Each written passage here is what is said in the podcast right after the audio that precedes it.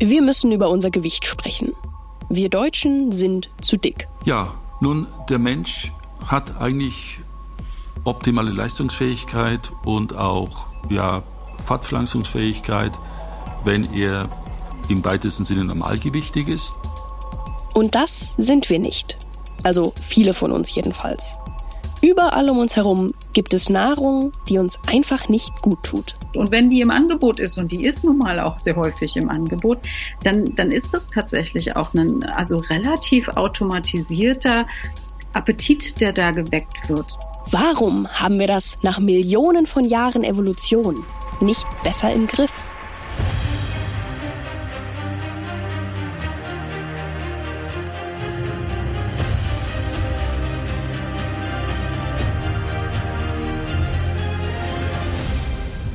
Moin, hier ist Terra X, der Podcast. Mein Name ist Thora Schubert und heute geht es um Essen und Übergewicht, aber auch um die Tücken unserer modernen Gesellschaft. Mit Übergewicht steigen die Risiken für verschiedene Krankheiten, zum Beispiel für Schlaganfälle und Herzinfarkte. Diese Info ist auch nicht neu.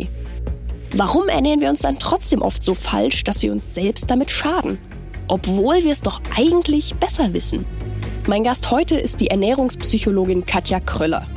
Sie ist Professorin an der Hochschule Anhalt und mit ihr will ich einen ganzen Haufen Fragen klären. Woher kommt das Übergewicht? Wie schlimm ist es in Deutschland wirklich? Und was können wir tun, damit weniger Leute davon betroffen sind? Außerdem habe ich für knapp zwei Wochen aufgeschrieben, was ich den lieben langen Tag so gegessen habe. Die schonungslose Einschätzung dazu, wie gesund das war, hört ihr später in der Folge noch. So, hallo erstmal. Und hallo. ich würde gleich mal einsteigen mit der Frage, was war denn das letzte, was Sie gegessen haben? Jetzt muss ich kurz überlegen. Ich habe vorhin in der Pause meiner Vorlesung einen Apfel gegessen. Das klingt erstmal nach einem gesunden Start ins Gespräch. ähm, ja, ist jetzt Zufall, aber immerhin. ähm, Ernährung ist ja so ein Herzensthema für total viele Menschen. Ähm, was ist das bei Ihnen? Gibt es so ein Essen, wo Sie sich total glücklich fühlen, wenn Sie das essen? Hm, ich glaube, wie bei den meisten Leuten ist es auch bei mir schon auch situativ abhängig. Also ich habe schon Dinge, die ich gerne esse, aber zum Beispiel gehörte auch Eis dazu.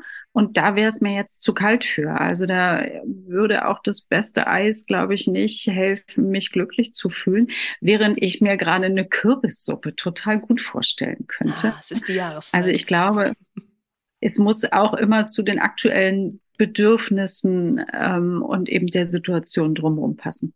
Okay, das heißt, wenn ich jetzt ein neues Essen das erste Mal probiere, wenn ich in netter Gesellschaft bin, in einem gemütlichen Restaurant, dann habe ich gute Chancen, dass ich mir das merke als so ein Essen, was mich glücklich macht. Genau, wahrscheinlich auch eher unbewusst erstmal. Das kann dann tatsächlich aber auch bestimmte Gerüche oder oder ähm, Gewürze oder eben ähm, kann, kann auch was Optisches sein, was sie dann vielleicht in einem anderen Kontext wieder daran erinnert und ähm, dann eben positiv verbunden wird, so dass die Wahrscheinlichkeit, dass sie es eben nochmal aussuchen oder zu etwas mit dem Gewürz oder dem Aussehen greifen, steigt. Ja, man kann mit Ernährung ja auch eine ganze Menge falsch machen. Da kennen Sie sich ja bestens aus, würde ich sagen. Ähm, was sind so die häufigsten Dinge, die Ihnen begegnen, die Menschen in puncto Ernährung falsch machen? Also ich könnte kein Lebensmittel nennen, wo ich jetzt sagen würde, das ist absolut ein Fehler oder eine bestimmte Sache, die man irgendwie macht, die absolut falsch ist.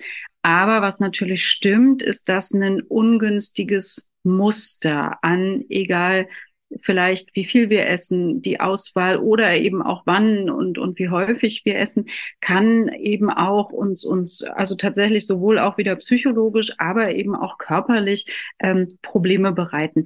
Zum Beispiel hatte ich tatsächlich mal, dass eben ausschließlich ähm, Softdrinks getrunken wurden, ähm, also wirklich keinerlei Wasser und, und nichts dazu. Das ist auf der einen Seite relativ viel Zucker, was in dem Fall jetzt ähm, gar nicht so schlimm war, weil so sozusagen Körpergewicht noch okay war, auch derjenige noch relativ jung war.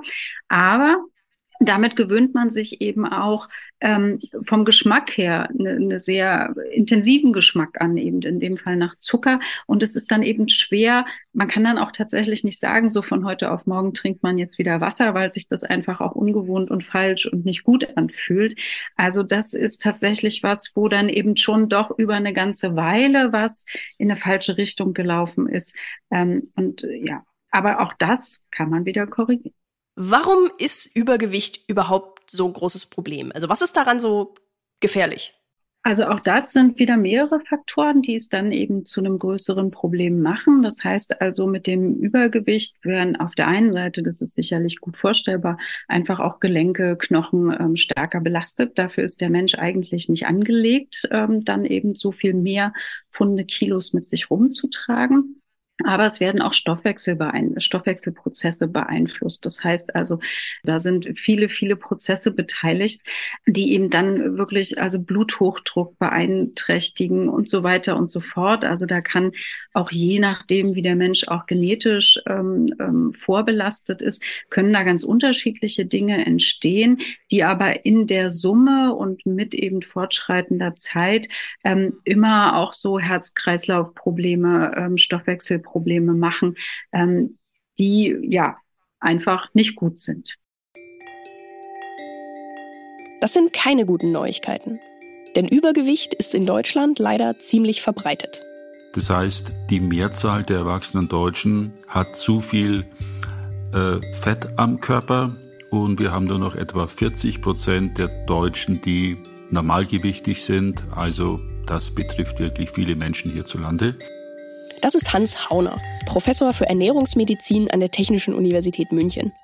Er beschäftigt sich, genau wie Katja Kröller auch, schon lange mit dem Thema Übergewicht bzw. Fettleibigkeit.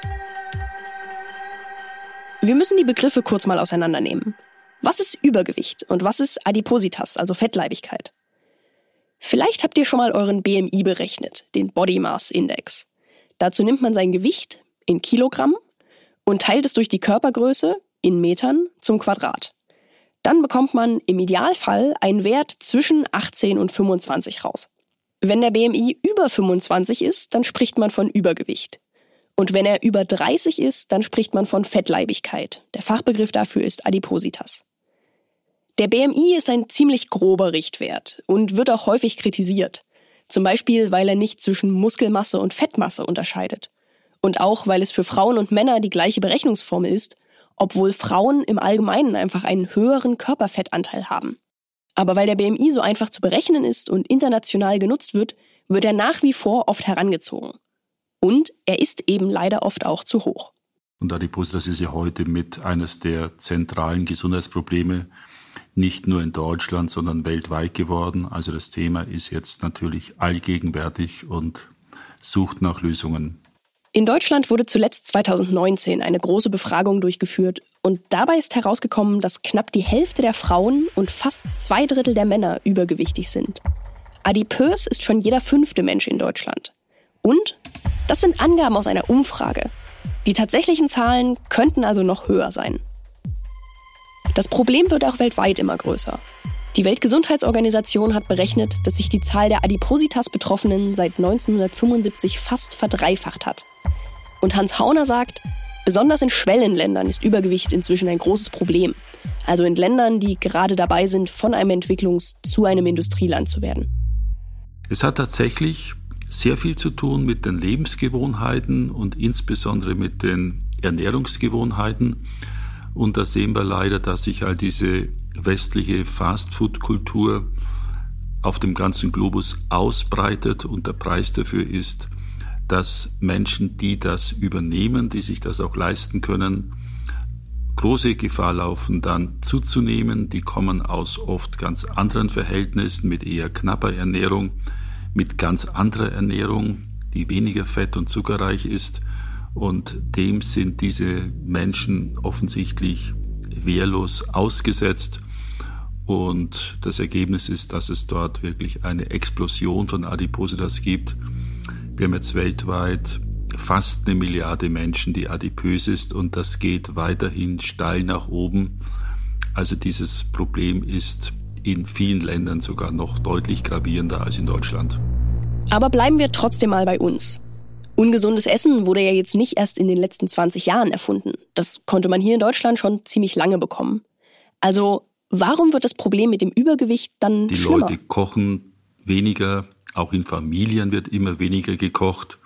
Zum Teil natürlich auch bedingt, weil beide Elternteile äh, arbeiten oder arbeiten müssen um den Lebensunterhalt zu bestreiten. Früher haben die Geschäfte oft um 18.30 Uhr zugemacht, dann gab es einfach nichts mehr.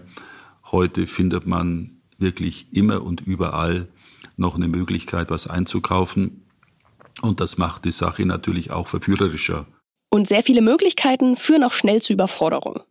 Herr Hauner sagt also, weniger Zeit und mehr zu tun, das kann schnell Stress auslösen. Und Essen ist da wirklich ein Weg, um diese Stressbelastung abzubauen. Wir haben das auch selber gesehen und untersucht in der Corona-Pandemie, wo die Menschen sich auch belastet gefühlt haben durch die Corona-Maßnahmen und durch das Erkrankungsrisiko. Und das ist auch etwas, was bei vielen Menschen dazu führt, dass sie einfach mehr essen, als sie brauchen. Also mehr Stress als früher, Fastfood-Läden, die bis spät in die Nacht noch aufhaben, ein riesiges Angebot, bei dem man kaum Nein sagen kann. Also deswegen auch mehr Übergewicht als früher? Könnte sein. Und dass heute in mehr Familien beide Elternteile berufstätig sind, stimmt auch. Dadurch wird weniger selbst gekocht. Warum selbst Kochen so wichtig ist, darauf kommen wir später nochmal zurück. Aber erstmal zurück zur Ernährungspsychologin Katja Kröller. Sie hat nämlich auch eine psychologische Erklärung dafür, warum wir so gerne ungesund essen. Und es gibt ja auch durchaus die Theorie, dass eben Übergewicht so eine Art also Ansteckungsfaktor hat. Nicht natürlich in dem Sinne von Bakterien und Viren, sondern eher, dass eben tatsächlich diese Verhaltensweisen weitergegeben werden. Also wenn ähm, ich jetzt eben zu Hause nur Fastfood esse, dann gebe ich das ein Stück weit an meine Kinder weiter. Wenn ähm, ich hier in der Mensa esse und es gibt Fastfood, dann esse ich das mit meinen Kollegen zusammen. Also die Dinge breiten sich sozusagen ein Stück aus und dadurch, dass der Mensch ja auch ja ein soziales Wesen ist, ist er häufig eben auch in Gesellschaft, so dass das auch sehr leicht passiert, also auch außerhalb von Familien dass solche Dinge eben weitergegeben werden. Und insofern, also dieser Ansteckungsfaktor, es ist rein auf, auf Verhalten bezogen, ähm, aber da kann man das tatsächlich durchaus beobachten und deswegen wird es immer mehr. Okay, aber auch für den Einzelnen ist es ja so, dass man sich zu den ungesunden Sachen oft auch hingezogen fühlt. Also sei es jetzt Fastfood in der Kantine, selbst wenn ich da alleine hingehe, ähm, dann habe ich schon manchmal Bock auf das Fastfood. Ähm, das ist ja total blöd eingerichtet eigentlich, dass wir uns zu den ungesunden Sachen so hingezogen fühlen. Warum ist das so?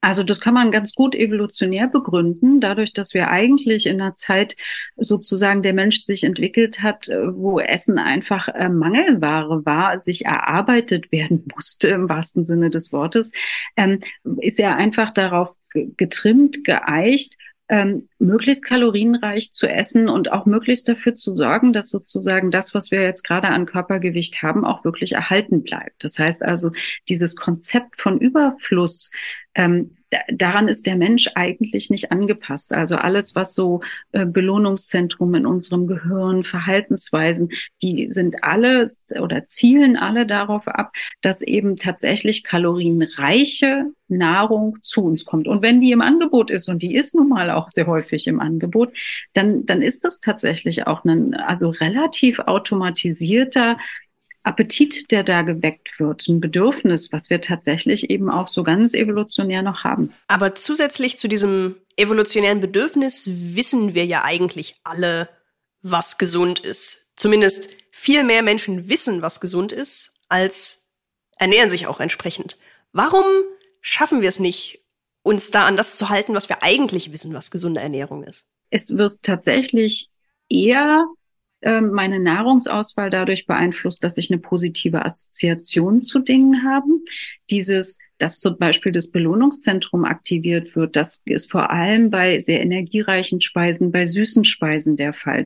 So dass ich praktisch immer, wenn ich mein Wissen anwenden möchte, ganz bewusst entscheiden muss, ich esse jetzt das und das und das. Und ich glaube, jeder hat auch schon erlebt, dass wir das können. Also wir können sagen, ich esse jetzt den Salat statt, weiß ich nicht, dem Burger oder ich esse eben statt der Schokolade irgendwie nochmal Mohrrüben abends. Aber wir haben eben vorher gelernt, dass die anderen Dinge uns mehr ich sage jetzt mal ganz allgemein, Glücksgefühle verschaffen, vielleicht sogar Entspannung nach einem stressigen Arbeitstag. Und das schafft die Möhre in dem Fall einfach nicht, weil wir das nicht gelernt haben. Sie haben jetzt hier viel von erlerntem Verhalten und Gewöhnung und so weiter gesprochen. Könnte ich mich theoretisch dahin trainieren, dass mir so eine Möhre nach einem langen Arbeitstag so ein gutes, befriedigendes Gefühl gibt? Ja, also in Theorie ja, aber da steht natürlich noch im Weg, dass das Belohnungszentrum leider nicht auf die Möhre anspricht, sondern die braucht tatsächlich auch eine Menge Kohlenhydrate und eben den süßen Geschmack.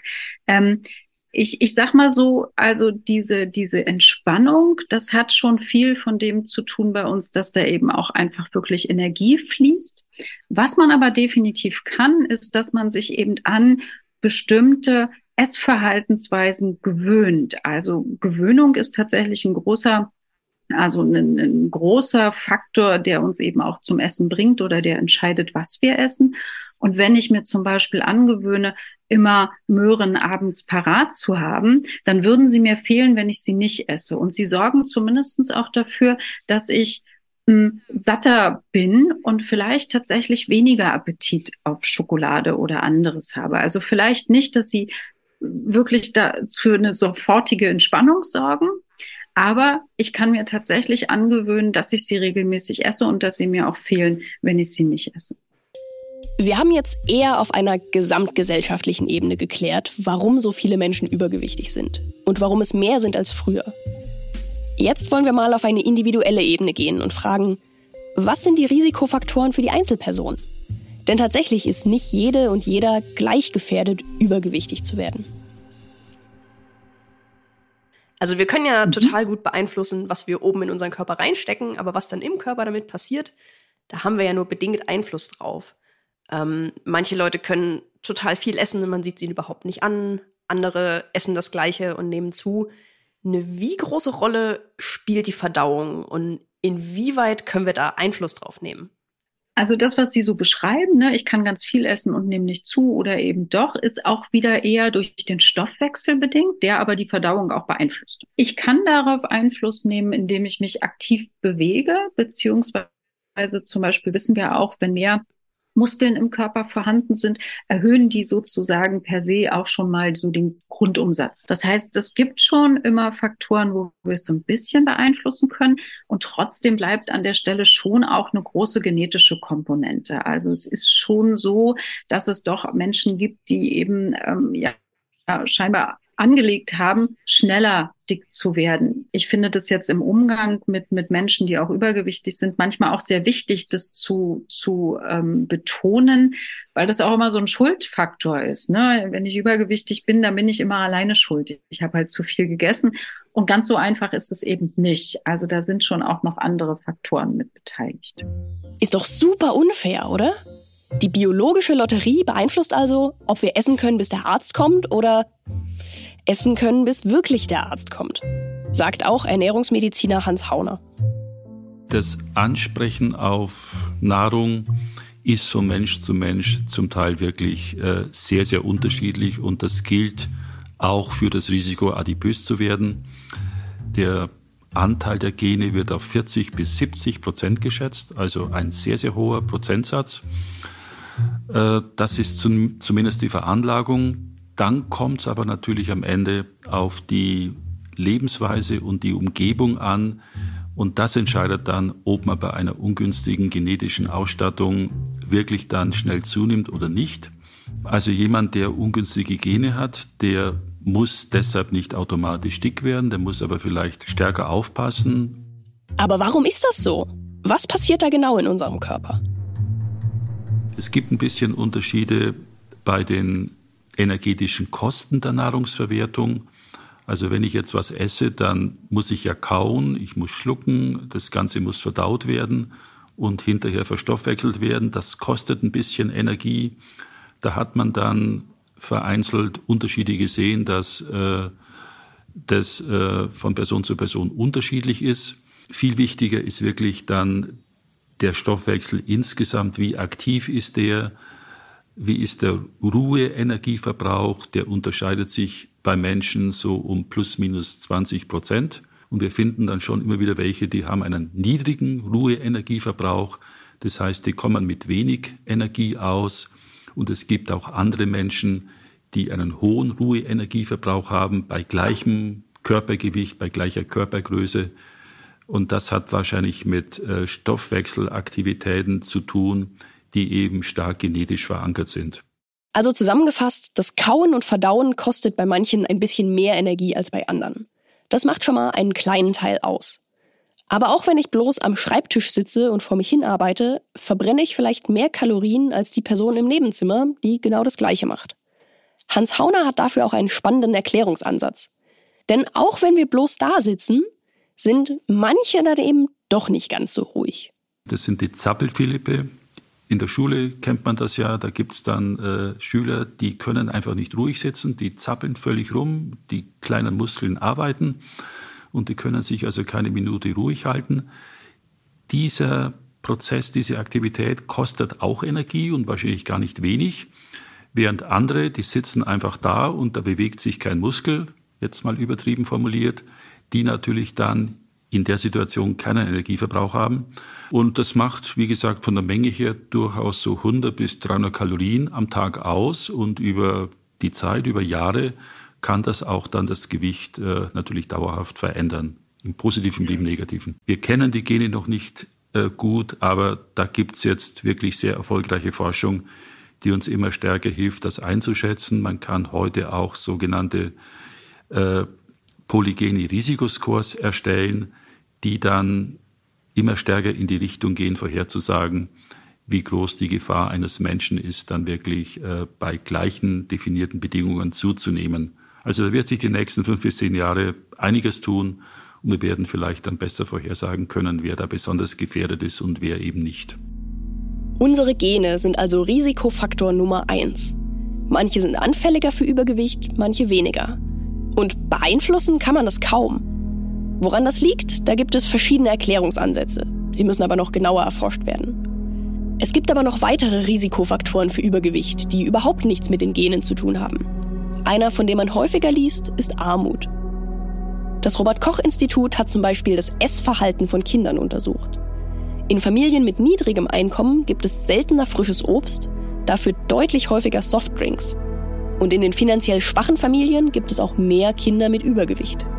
Für Ernährungspsychologin Katja Kröller ist es aber eine Kombination aus mehreren Faktoren. Das heißt also, das, was ich angeboten kriege, wenn ich klein bin, das, was ich dort sehe, wird gekocht tatsächlich aus natürlichen Lebensmitteln oder wird eben eher bestellt oder was Fertiges gekauft oder macht sich einfach jeder was.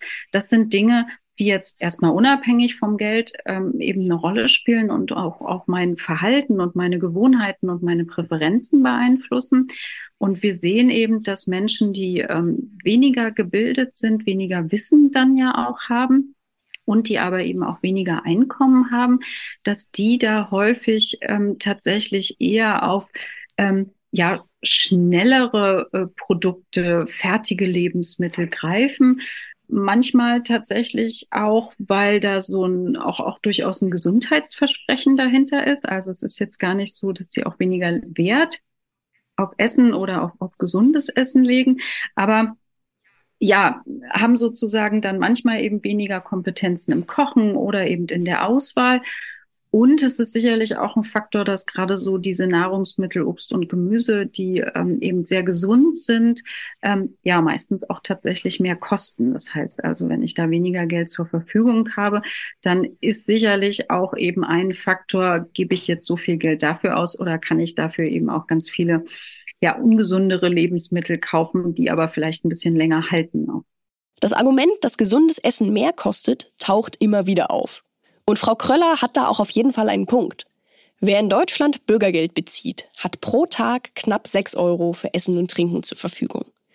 Wenn man sich nach den Empfehlungen der Deutschen Gesellschaft für Ernährung richten will, dann reicht das nicht aus. Das besagen eine ganze Menge Studien. Wie teuer gesunde Ernährung genau ist, kommt natürlich auch ein bisschen darauf an, wie man rechnet. Ob man jetzt immer das Biogemüse als Maßstab nimmt oder ob man sagt, der normale Kohlrabi tut's auch. Hans Hauner vermutet auch noch einen anderen Grund, warum Menschen mit weniger Geld öfter von Übergewicht betroffen sind. Wenn man das selber zubereitet und normal im Supermarkt oder im Discountladen einkauft, äh, kann man sich auch mit normaler Geldbörse wirklich gut und gesund ernähren. Man muss halt dann sich ein bisschen drum kümmern und es selber zubereiten. Es ist natürlich so, dass jetzt äh, Akademiker, besser verdienende, einem höheren sozialen Druck ausgesetzt sind, schlank zu bleiben, weil dort Adipositas mehr oder weniger geächtet ist. Man wird ja auch in unserer Gesellschaft überall wegen seiner Adipositas diskriminiert oder stigmatisiert. In den sozial schwachen Schichten, die haben sich ja oft schon verabschiedet von diesen, äh, ja, auch Schönheitsidealen.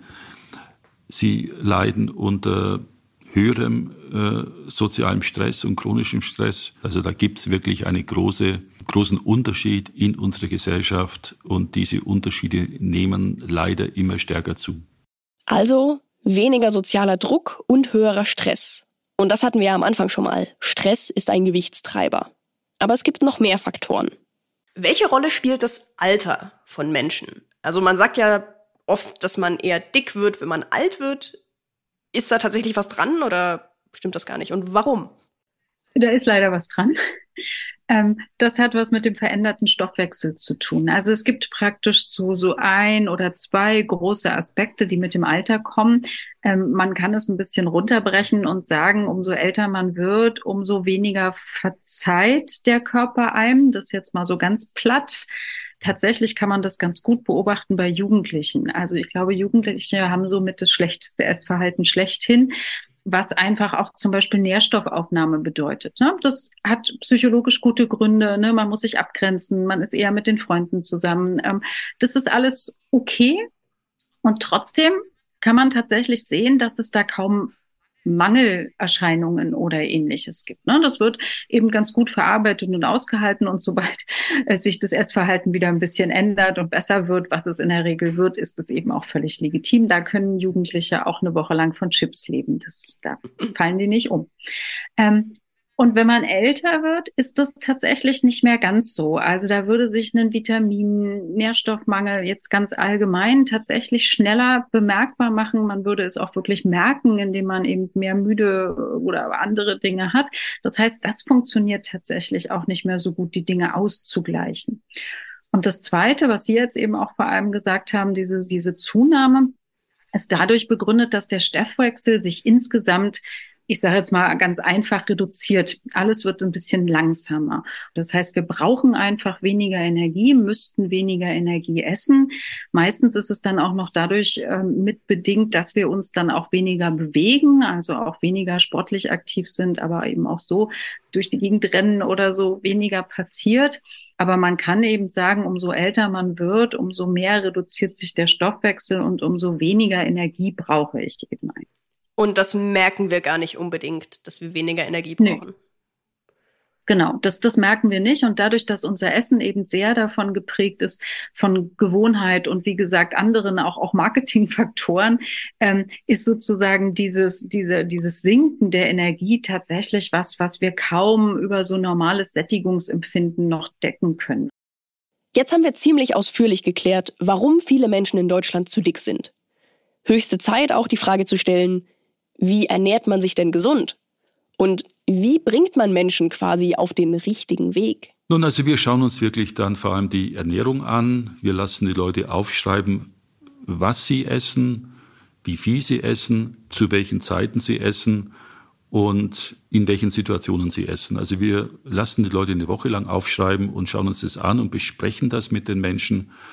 Und dann äh, kommt doch oft raus, dass vieles sozusagen unüberlegt und unbedacht passiert. Die Menschen wissen oft dann ja selber, wo sie vielleicht äh, sich da nicht unbedingt klug verhalten haben. Ja, nicht unbedingt kluges Essverhalten. Da fühle ich mich ehrlich gesagt auch angesprochen. Und deswegen wollte ich für diese Folge auch genauer wissen, was mache ich eigentlich falsch mit meiner Ernährung?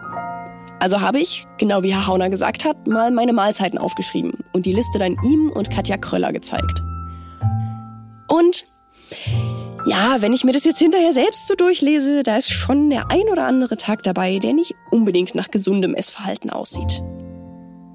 gab hier den einen Tag, wo um 16 Uhr die erste Mahlzeit war und da war ich äh, mit ja, einem Freund genau. in einem asiatischen Restaurant und da gab es dann halt gleich eine sehr große Frühstücksmahlzeit sozusagen um 16 Uhr. Na, also was jetzt in der Summe gar nicht zu viel ist, aber zum Beispiel der 22.10. ist auch so, dass es eben erst um drei, also okay, da gibt's um elf sogar was, aber dann folgen die Mahlzeiten eben sehr viel dichter. Also das ist kein, kein, kein Heißhungeranfall, wo jetzt auch viel Süßes praktisch passiert. Ähm, aber dann, dann merkt man, dass sozusagen, wenn was gegessen wird, das eben auch dichter praktisch erfolgt. Okay, das finde ich total spannend. Ähm weil die Tage, an denen ich kein wirklich großes Frühstück habe, beispielsweise, das sind dann Tage, wo ich morgens einfach noch keinen Hunger habe.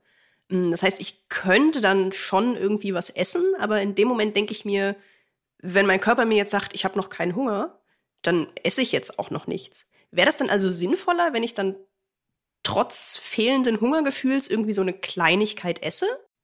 Also ich, ich würde das davon abhängig machen, wenn Sie wissen, es wird dann stressig.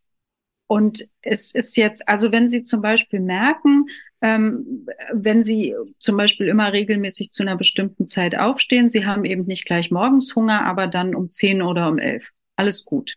Wenn Sie aber schon absehen können, dass Sie dann um elf nichts essen können, dann wäre es tatsächlich gut, dass man vorher eben eine Kleinigkeit isst. Also es gibt tatsächlich Studien, die zeigen, dass äh, wenn Leute frühstücken, dass sie dann insgesamt weniger über den Tag essen.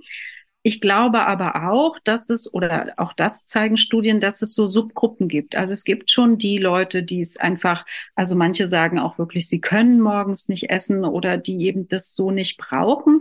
Das ist, glaube ich, schon legitim, wenn sie da nicht Einbuße in ihrer Leistung irgendwie haben. Aber es wäre eben gut, dass dann nicht, also weil man Hunger eben auch ignorieren kann, das dann zu weit nach hinten zu schieben. Also, ne, wenn man so normal aufsteht, dass das dann 10, 11 wird, ist, glaube ich, unproblematisch, ähm, aber eben nicht zu weit nach hinten. Ähm, wir haben einen anderen Gesprächspartner für den Podcast noch, einen Ernährungsmediziner, Hans Hauner. Ähm, ich würde jetzt gerne einmal vorlesen, was er zu meinem Essverhalten gesagt hat. Es zeigt ein zeitlich wie inhaltlich recht variables Ernährungsmuster, das aber im Großen und Ganzen akzeptabel ist. Ähm, bei der Hochzeitsfeier war es etwas viel und durcheinander. Das darf aber gelegentlich sein. Ansonsten würde ich eher zu geregelteren Essenszeiten raten. Das ist vielleicht dem Beruf geschuldet. Ähm, auch mehr Gemüse, Salat, frisches Obst wären vorteilhaft. Ja, also ich würde es, glaube ich, anders ausdrücken, aber inhaltlich kann ich da gut mitgehen. Also es fällt sehr auf, dass es eben ähm, extrem unregelmäßig ist und ich hatte auch sofort die Idee, das ist bestimmt irgendwie beruflich bedingt, ähm, weil einfach so große Wechsel sind. Und ich hatte aber auch den Eindruck, dass es durchaus manchmal und das kann ich jetzt ja nicht nachvollziehen, freie Tage oder wie auch immer. Aber es gab andere Tage, wo eben auch relativ regelmäßig gegessen wird. Die Gefahr aus, also grundsätzlich ist unregelmäßiges Essen nichts Schlimmes. Ja, also es ändert ja an der Nährstoffaufnahme nichts.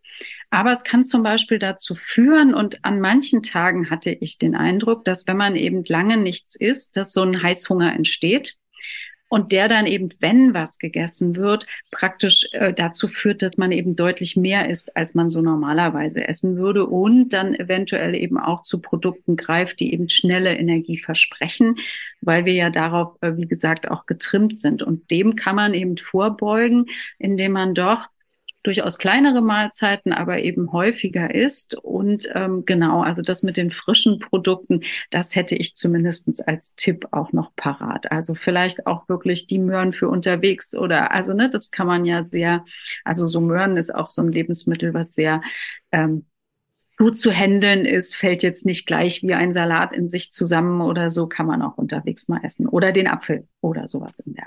Okay. Ich fühle mich ein bisschen ähm, verpflichtet noch dazu zu sagen, dass in dem Moment, wo ich angefangen habe, mein Essverhalten aufzuschreiben, ich schon mehr drauf geachtet habe. Also das ist, das ist schon eine positive Ausprägung meines Essverhaltens. Aber ja, kann ich, kann ich was draus lernen? Kann ich was draus mitnehmen? Ja. Mehr frisches Obst und Gemüse zu essen ist also eine klare Empfehlung für mich. Das ist noch ein ganz interessanter Punkt. Denn wenn man in Ernährungsratgebern liest, spielen hochverarbeitete Lebensmittel oft eine große Rolle. Also eine schlechte Rolle. Eine Bösewichtrolle. Sie heißen wahlweise auch Ultra-Processed Foods. Und das klingt ein bisschen nach der dystopischen Zukunft, in der es nur noch Essen aus der Konserve gibt und nichts Frisches mehr. Die Deutsche Gesellschaft für Ernährung schreibt zum Beispiel, auf diese ultra hoch verarbeiteten Lebensmittel zu verzichten, ist besser für die Umwelt, für die Ernährungssicherheit und auch für die Qualität der Ernährung.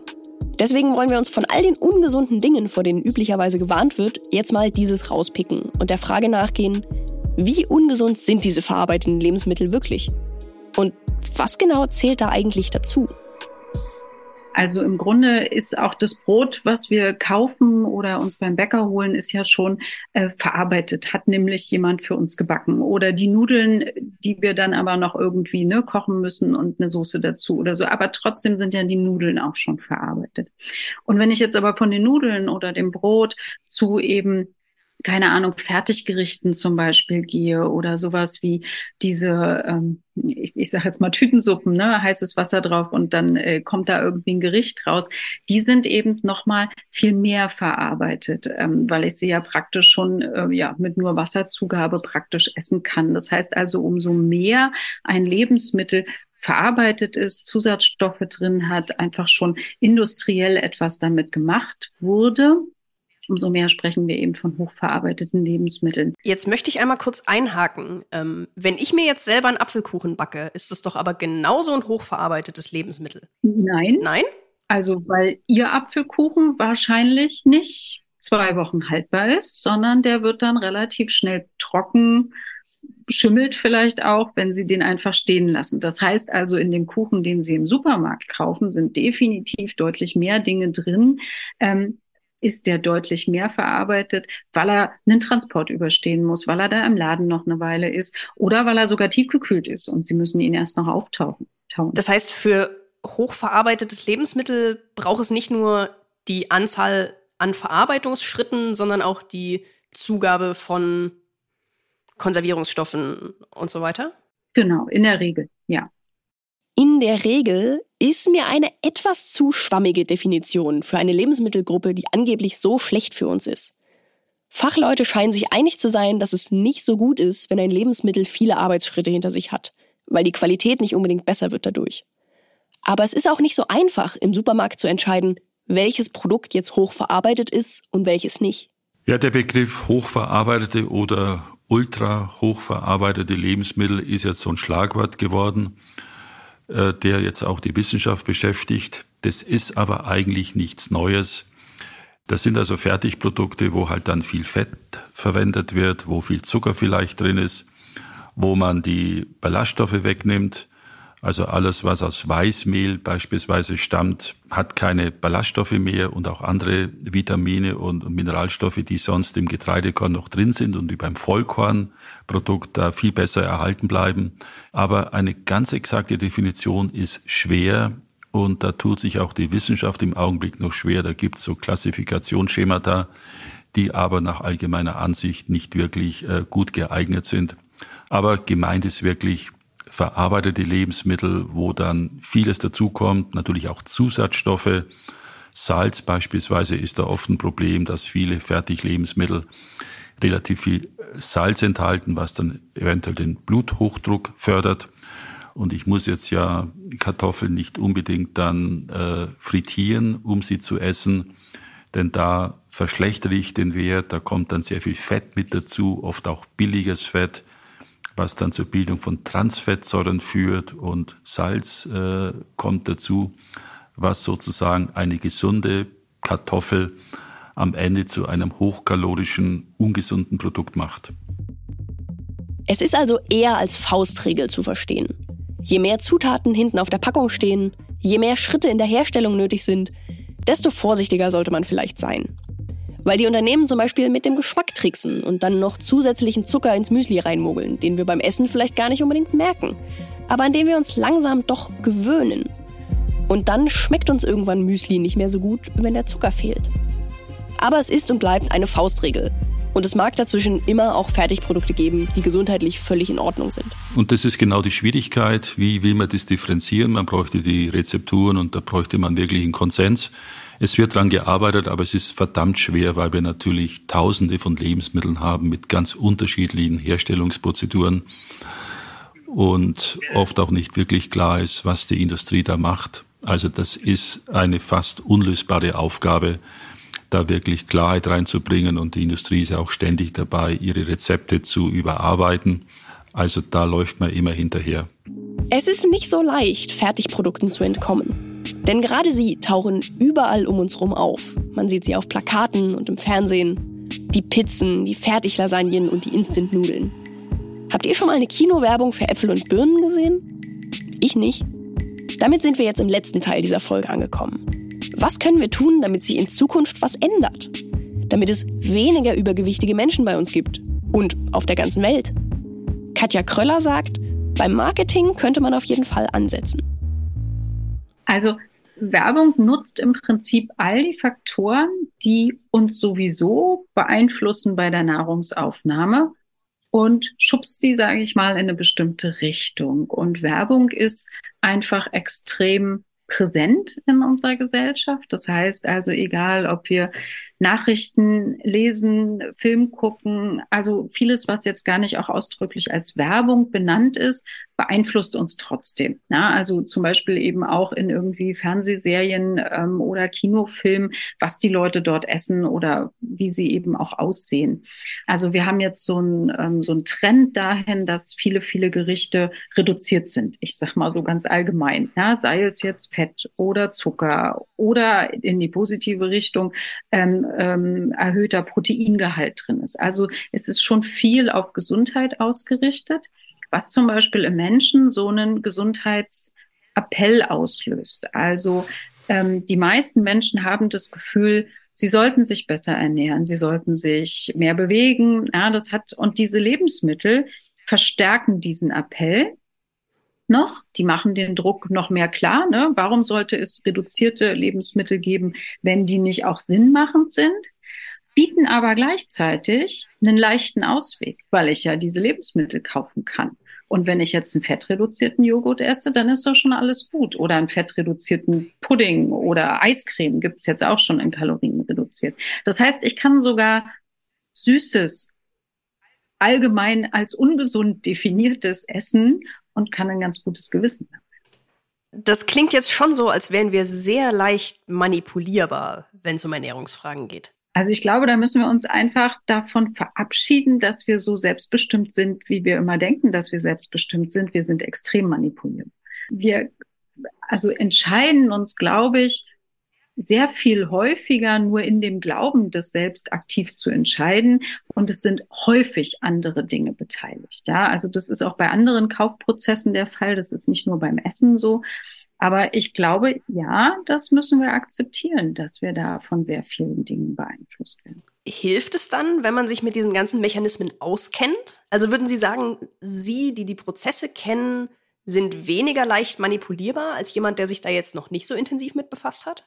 Ähm, nur sehr bedingt. Also das funktioniert, wenn Dinge wirklich, ähm, ich sag mal so in Richtung Falschinformationen auch gehen. Also wenn die, also ne, ein ein ähm, ein Quark, der mit 20 Prozent mehr Protein wirbt, der wirkt jetzt bei mir nicht, weil ich weiß, dass auch der normale Magerquark extrem proteinreich ist. Also ich muss da jetzt die drei Euro mehr, also viel werden es nicht sein, ähm, nicht ausgeben, sondern äh, weiß dazu sozusagen um die Unterschiede. Aber die Bilder, die jetzt ein Werbeplakat auf mich hat. Oder ich, ich habe vielleicht mal ein Beispiel. Ich bin eine Zeit lang immer zwischen Berlin und Bernburg gependelt und ähm, war viel auf der Autobahn und ähm, da sind immer so Laster gewesen mit so einer bestimmten Schokolade hinten drauf.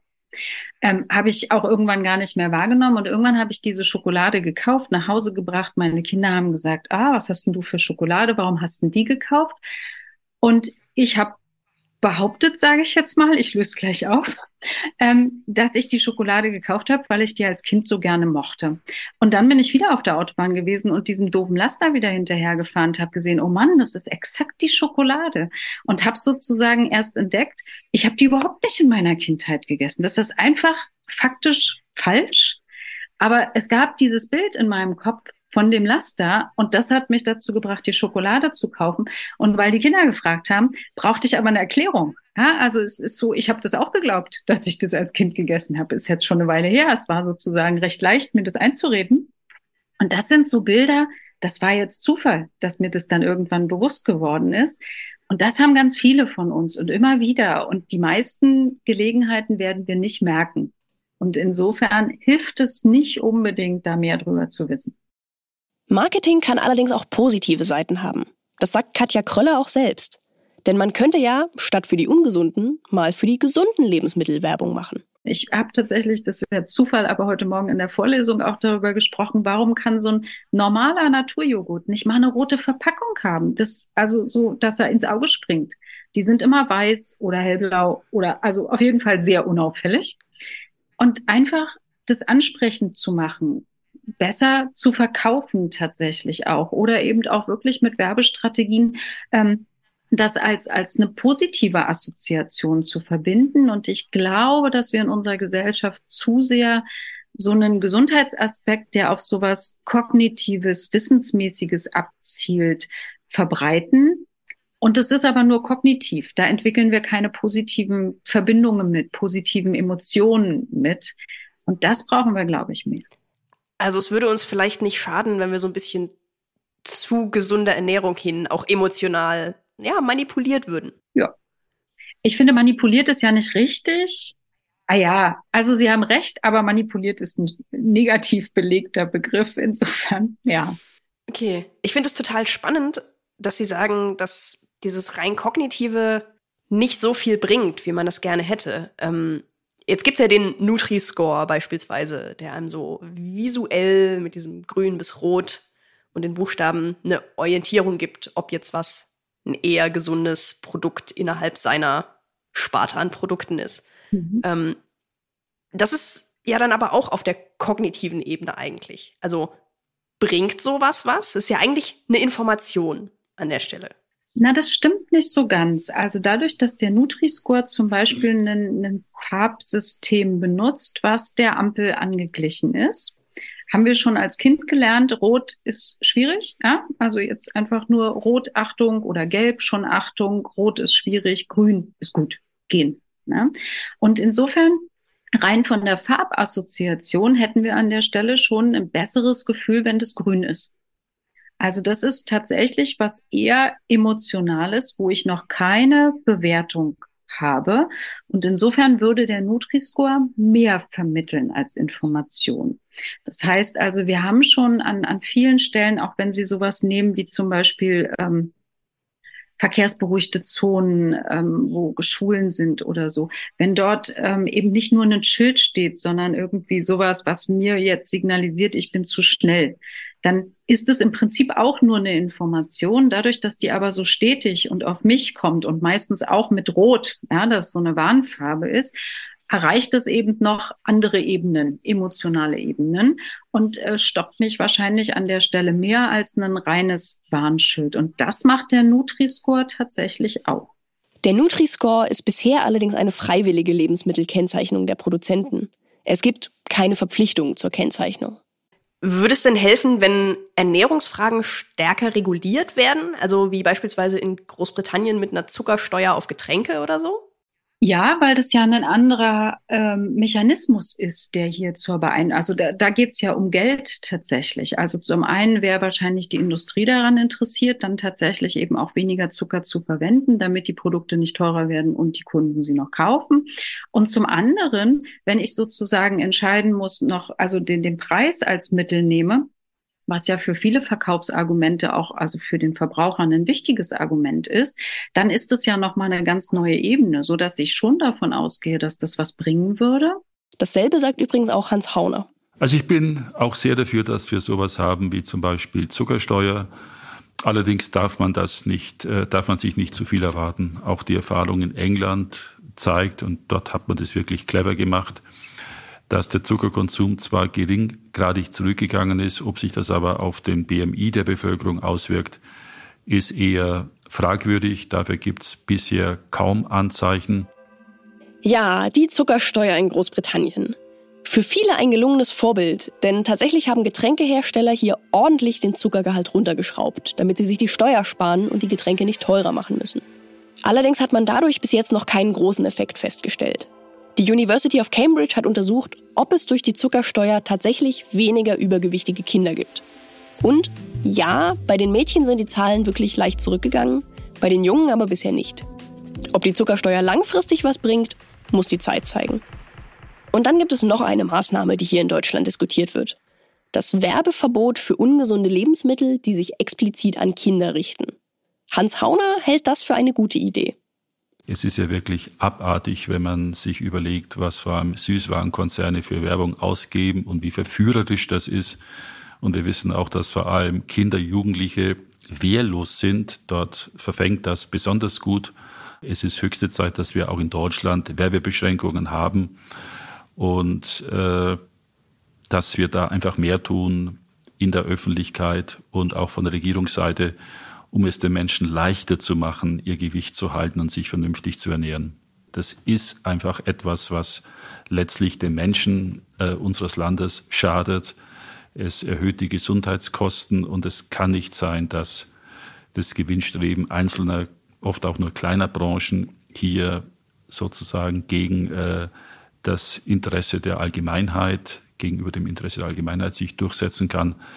Das wäre schlimm, auch wenn es natürlich in der Vergangenheit äh, oft so war. Und hier muss man einfach äh, am Ball bleiben. Das waren jetzt zwei mögliche Maßnahmen, um auf politischer Ebene etwas gegen das Übergewicht der Deutschen zu tun. Und das ist sicherlich wichtig und richtig. Aber lasst uns zum Schluss nochmal auf die individuelle Ebene schauen.